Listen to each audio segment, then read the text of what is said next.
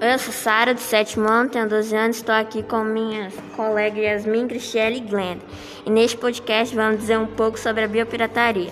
A biopirataria ela pode ser constituída no ato de aceder ou transferir recursos genéticos ou também conhecimentos tradicionais associados à biodiversidade, sem a expressa autorização do Estado onde for extraído o recurso ou da comunidade tradicional que desenvolveu e manteve determinado conhecimento ao longo dos tempos.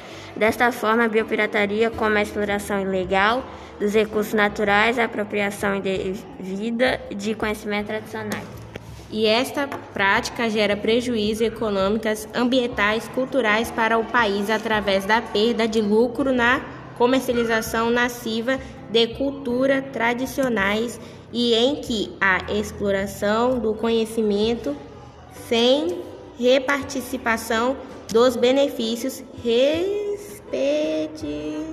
Oh, beleza. Mas já é. Já é.